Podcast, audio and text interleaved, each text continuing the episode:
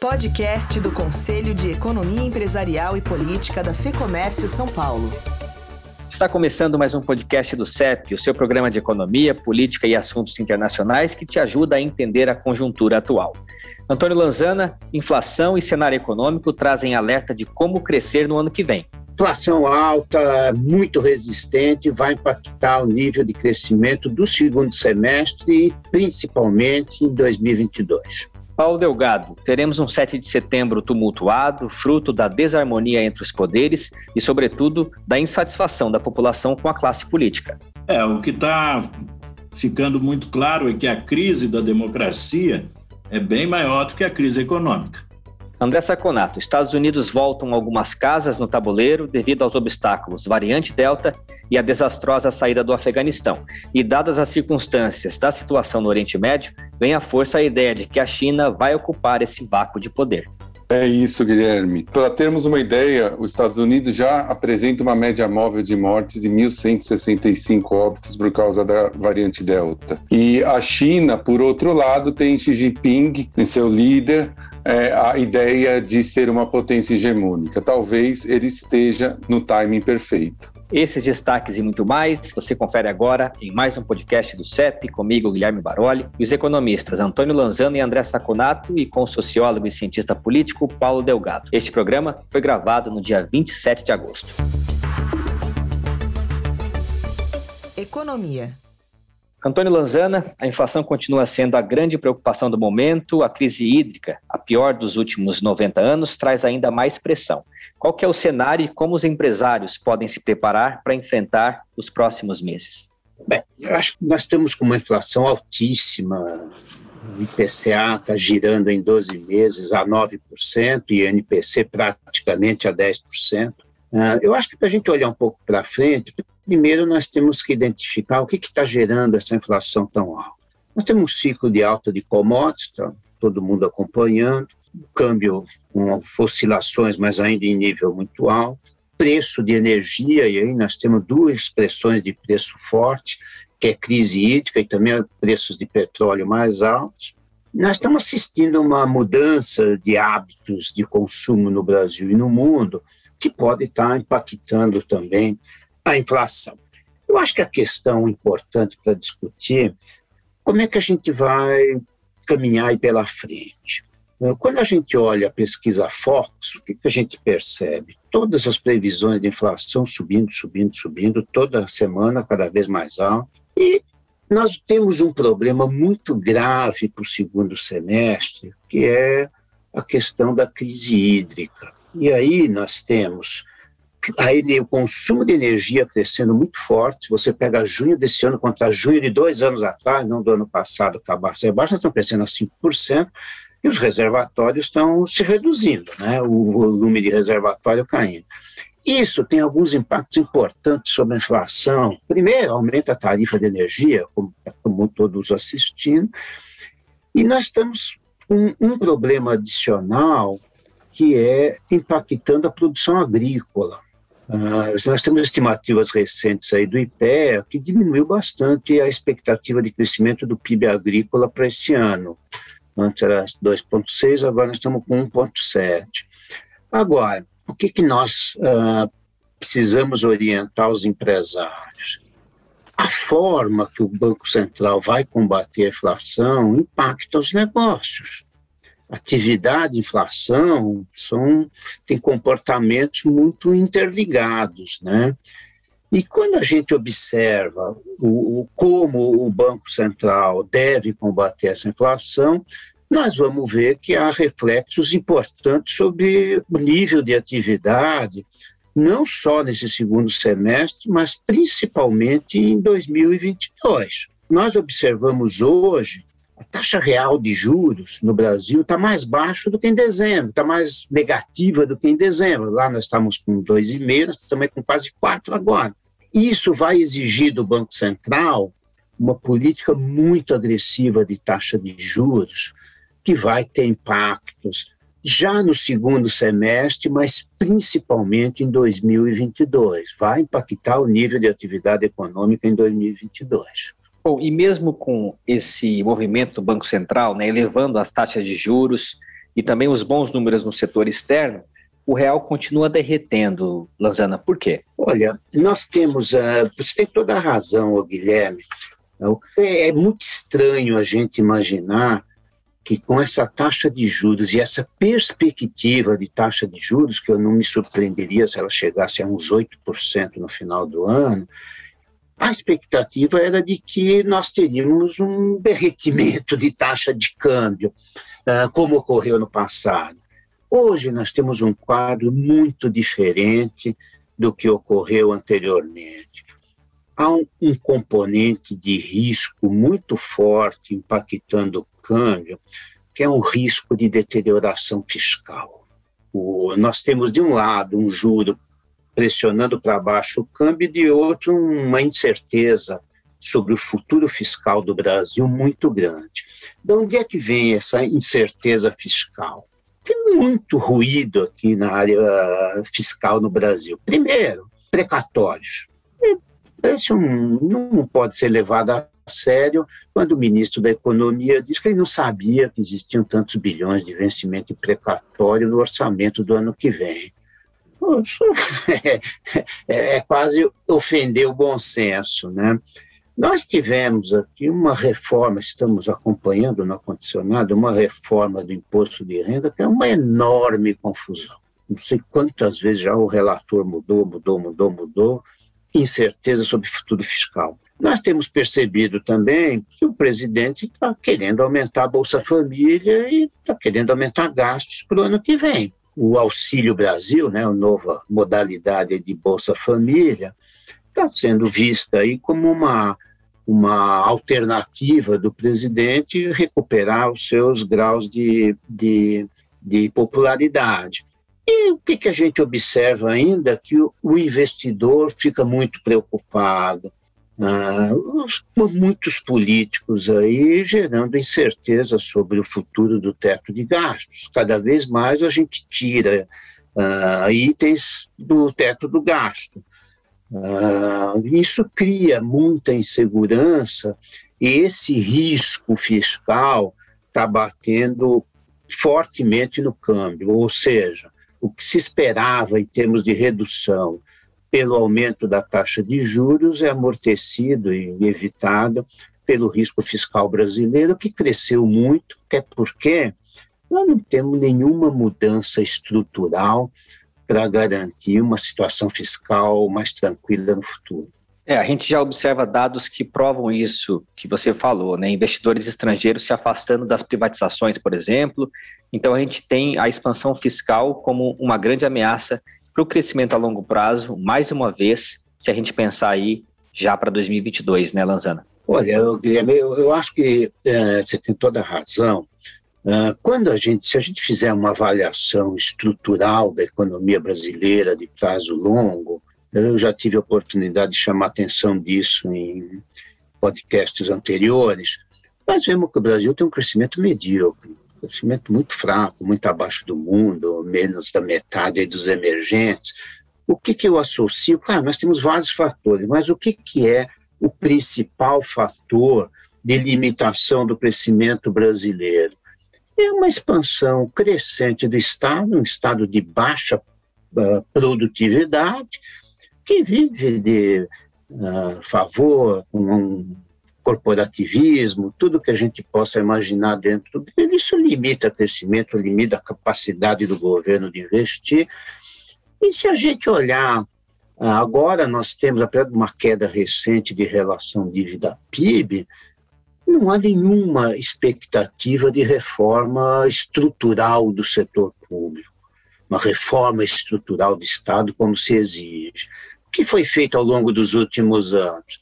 O Estado cresce, gasta muito em custeio, pouco investimento, e crescia com aumento de carga tributária, aumento de endividamento, e foi o que nós estamos assistindo. Uma reforma de, sentido de mudar esse quadro, não existe nenhuma, nenhuma mudança estrutural.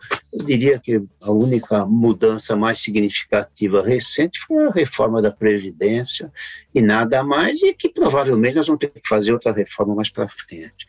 Isso sinaliza, tudo esse cenário está por trás, de uma expectativa de comportamento bem fraco da atividade econômica em 2022. Quando a gente olha na própria pesquisa Focus, nas principais instituições de pesquisa do Brasil, nós notamos que as, a, as projeções para o PIB de 2022 vão ficando tudo abaixo de 2 e eu não me surpreenderia nada se o ano que vem nós crescêssemos em torno de 1, um, que é pouco mais do que o crescimento nosso da última década. Política. Paulo Delgado, Luiz Fux, Arthur Lira, Rodrigo Pacheco e Jair Bolsonaro. Como andam as relações entre esses quatro senhores e qual é o real risco atualmente às instituições brasileiras? Olha, eu acho que o país está preso num engarrafamento institucional.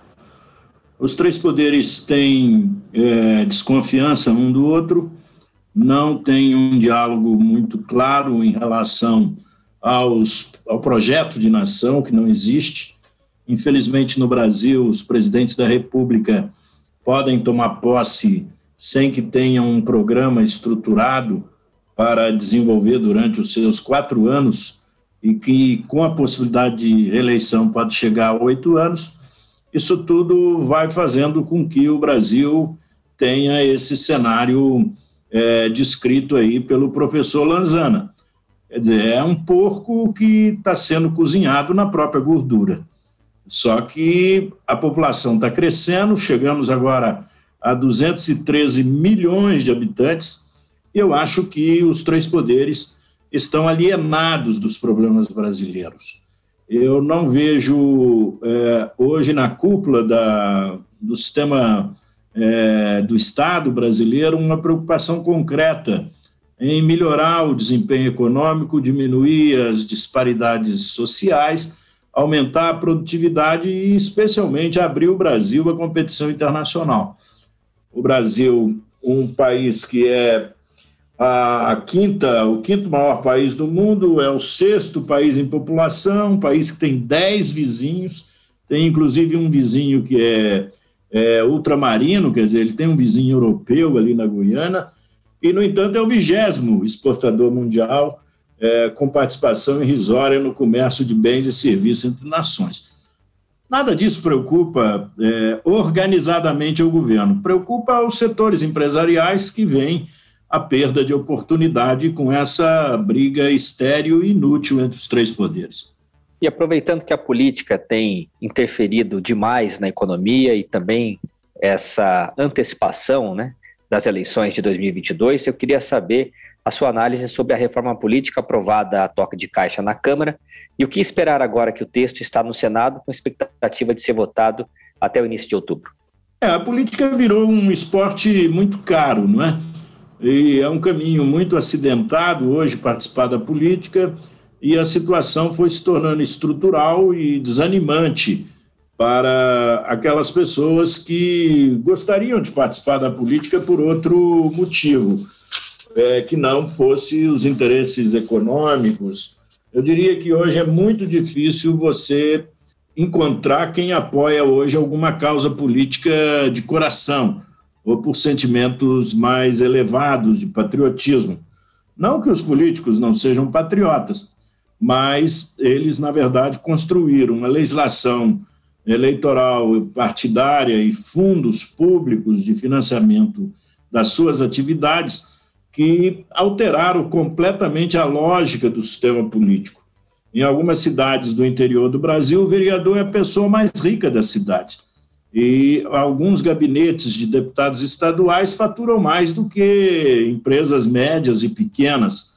Ou seja, isso é desestimulante para a atividade econômica, para os serviços, os negócios e os estudos. Não há necessidade de ninguém entrar numa universidade para ser eleito um político de influência no Brasil. Então, a boa tradição da política brasileira contava histórias de quem perdia dinheiro com a política. Hoje, lamentavelmente, as histórias são de quem ficou rico por causa da política. Então, acho que as mudanças têm que ser detidas no Senado. O presidente eh, Rodrigo Pacheco está informando e não vai aceitar as reformas feitas pela Câmara, o que significa que os partidos vão ter que lançar candidatos. Quem quiser disputar a eleição terá que ter cabeça de chapa e não poderá fazer é, coligação proporcional que permite que se eleja um deputado sem que o eleitor saiba quem é. Você vota em A, elege B, você vota no mar, elege o céu, você vota na noite, elege, elege, o dia. Então, isso não é possível continuar. E o, o, Senado, eu espero que não permita continuar a coligação proporcional que dá vida a legendas de aluguel, legendas pequenas. E um que não tem influência social, influência política, são legendas é, dominadas por, por donos, partidos de dono. Na verdade, o, o sistema pluripartidário brasileiro é um desestímulo à democracia partidária. Nós não precisávamos e não deveríamos ter um número tão grande de partidos, passar de três dezenas de partidos financiados pelo Estado. Eu diria que a conjuntura é instável, a conjuntura está agitada e ela é uma conjuntura móvel, ela não é estática mas ela está muito furiosa e parece também que está muito frágil. E o que esperar das manifestações do próximo dia 7 de setembro? Que recado é esse que os manifestantes querem passar?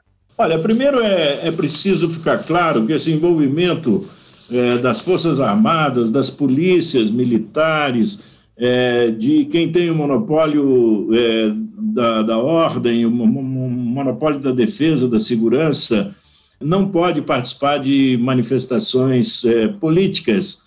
É preciso de deixar bem claro: quem quer fazer carreira política tem que entrar em partido político, tem que se candidatar. Não é possível querer servir a dois senhores, servir ao Estado e servir ao governo, é, servir ao partido e servir à, à sociedade.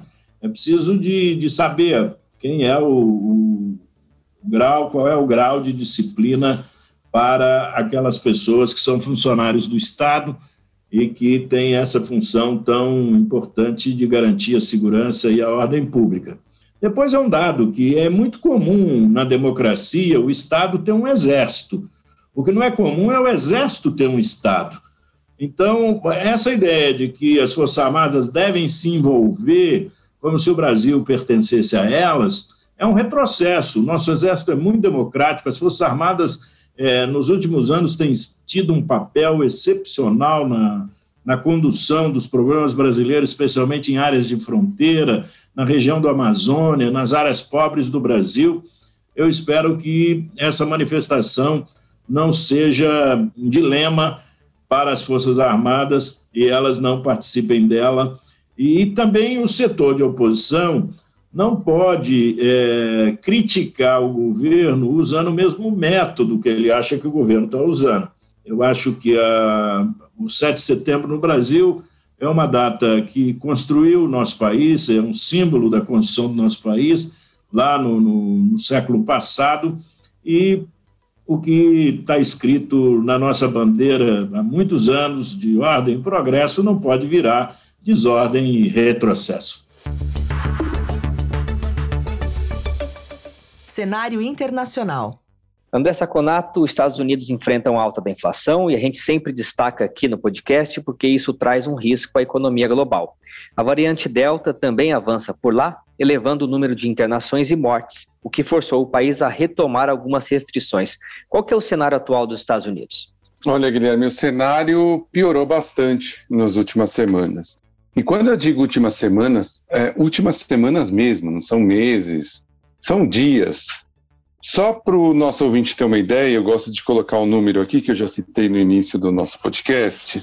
No dia 1 de julho, nos Estados Unidos, eles, eles marcavam 19.700 casos de média móvel de 7 dias, 7 dias e 256 mortes. No dia 25 de agosto, menos de dois meses depois, os 19.700 casos passaram para 170 mil casos e os 256 mortes para 1.165 mortes. Os Estados Unidos hoje já passou o Brasil, inclusive, em mortes proporcionais à sua população. Eles estão vivendo, e eu acho interessante que eu não vejo muito na mídia isso, eles estão vendo algo semelhante à primeira onda novamente. E a tendência é aumentar. a gente é importante lembrar que 100 milhões de americanos não se vacinaram e 99 quase por cento das mortes são entre não vacinados. Isso já está gerando um grande pânico. É, já se tem notícias de cancelamento de pacotes de turismo, de passagens, de eventos, é, inclusive bares e restaurantes na margem já começam a sentir.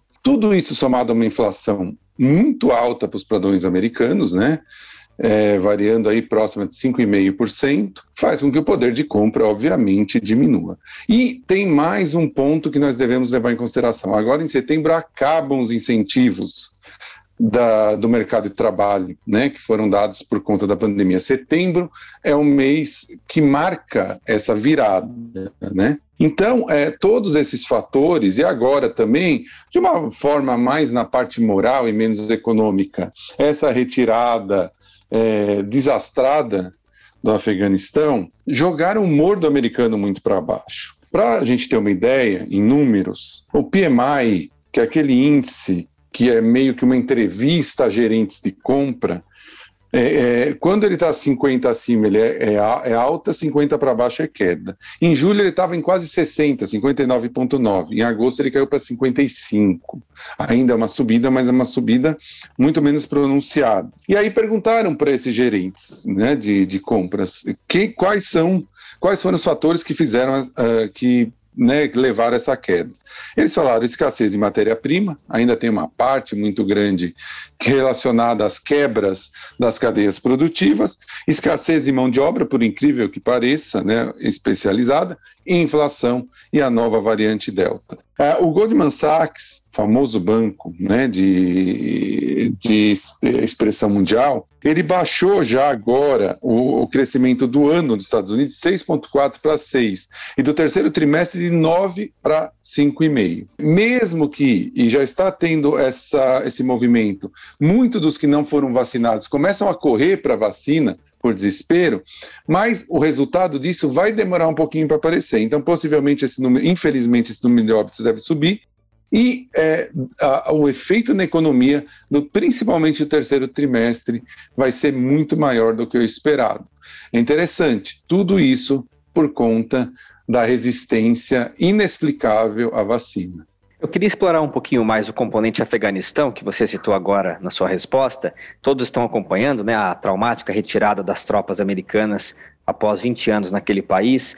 É, do ponto de vista geopolítico, Saconato, cria-se um vácuo, né, que provavelmente será ocupado pela China, que faz fronteira com o Afeganistão. E que conta, inclusive, né, o Afeganistão tem eh, reservas de minérios, terras raras, e quem está de olho, claro, a China. E a China também acabou de firmar uma parceria para poder resolver esse embrólio no Afeganistão.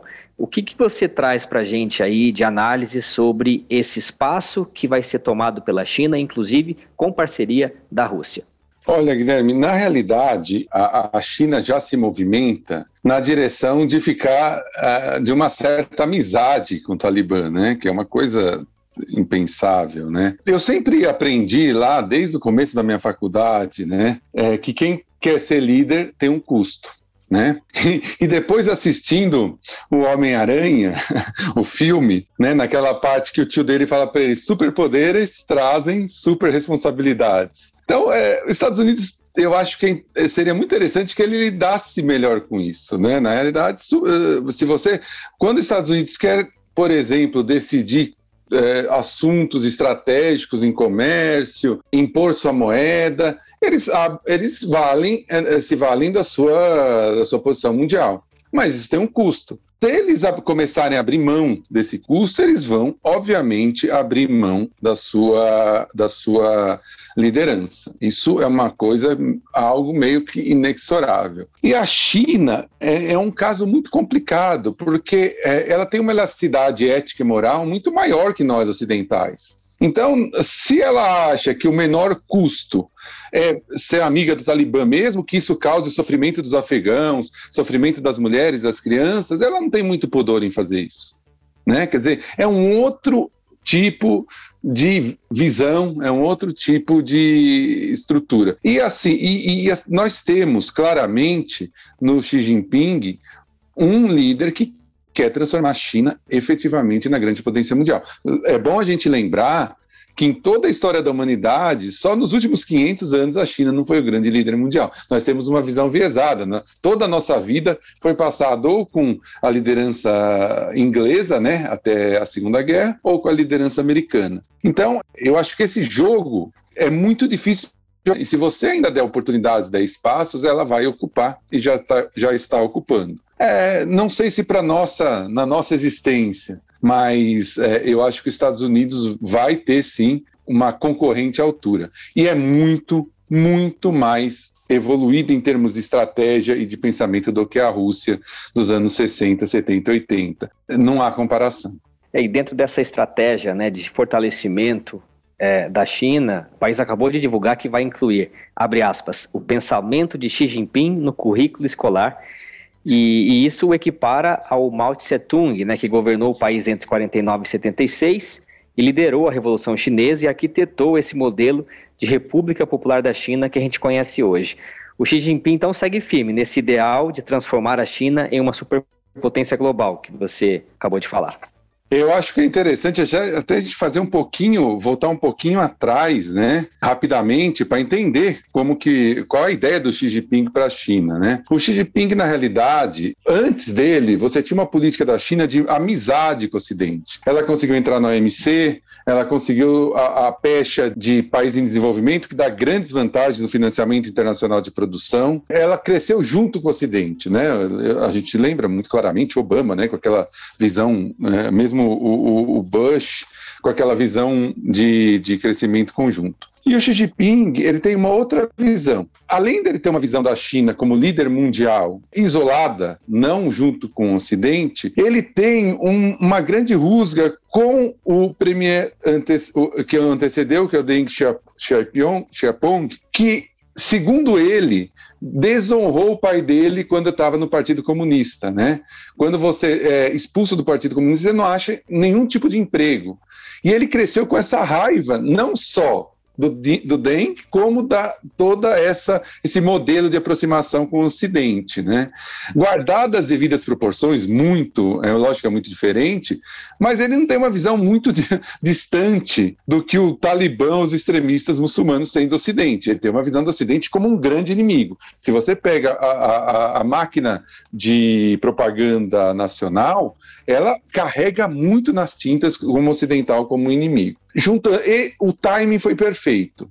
Esse isolacionista, essa visão do Oriente como a, a, a, o local superior, aconteceu bem na hora dessa dissociação, desse decoupling com os Estados Unidos. Agora, em 2022, vai ter a reafirmação dele por mais tempo. E aí ele está tentando agradar a classe média, a classe mais baixa, para que não haja nenhum tipo de revolta cultural. Né? Então, toda aquela briga com grandes empresas, techs, etc., tem um objetivo, simplesmente agradar a classe média, a classe baixa. Ele quer que uh, um outro ponto que ele está tocando nesse sentido, tirou a lei do filho único. Ele quer que a China tenha uma explosão demográfica para corroborar essa visão de grande potência mundial. Então, todos os, os, os caminhos estão levando a essa China que vai ser cada vez mais resistente ao Ocidente. E isso pode gerar algumas coisas na economia. Por exemplo, quando ele briga com grandes empresas, ele mata a galinha dos ovos de ouro. As grandes empresas são os grandes centros de aumento da produtividade da economia chinesa. Ele pode dar um tiro pela culatra. É, limitando essas empresas, ele pode diminuir a produtividade, diminuir o crescimento, e aí sim você tem um problema muito sério com classe média e classe baixa. Mas é interessante a gente entender esse processo. Tá certo, encerramos assim então mais um podcast do Conselho de Economia Empresarial e Política da FEComércio São Paulo. Lanzana, Delgado, Saconato, muito obrigado mais uma vez pela participação de vocês. Obrigado, Guilherme. Prazer estar com vocês. Obrigado, Guilherme. Obrigado aos nossos ouvintes. Obrigado, Guilherme, professores e aos nossos ouvintes que estiveram conosco até agora. Exatamente. Muito obrigado a você que nos ouve todos os meses. E se você gosta do que a gente discute aqui, compartilhe o podcast. E antes de encerrar, aquele convite de sempre. Conheça o lab.fecomércio.com.br, um espaço criado pela Federação para dialogar com os empreendedores de todos os ramos e todos os portes. Lá você encontra conteúdos estratégicos e de orientação. O link está aqui na descrição. Este podcast conta com edição do estúdio Johnny Days. Eu sou Guilherme Baroli e te espero no próximo programa. Até lá. Podcast do Conselho de Economia Empresarial e Política da FEComércio São Paulo.